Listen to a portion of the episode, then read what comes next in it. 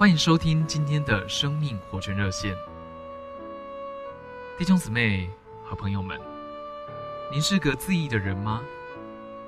试着用自己的工作来测量一切，以为如果我有果子，我就能够帮助许多人悔改相信主。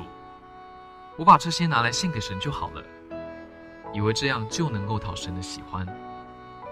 但是罗马书八章八节告诉我们，在肉体里的人不能得神的喜悦。亲爱的弟兄姊妹和朋友们，那什么是神所悦纳的呢？神所悦纳的祭只有一个，就是你的十字架。经过十字架的死，这在神的面前才是馨香的祭。我们的错误是以事情的好不好，来断定神接受不接受，但是神不是问好不好，神问的是不是从神而来的。许多神的儿女目的是为着神，但能力是他们自己的，就如同人类的头一对兄弟该隐与亚伯，他们的目的都是为着献祭。亚伯的计谋悦纳，不是因为他的目的比该隐好。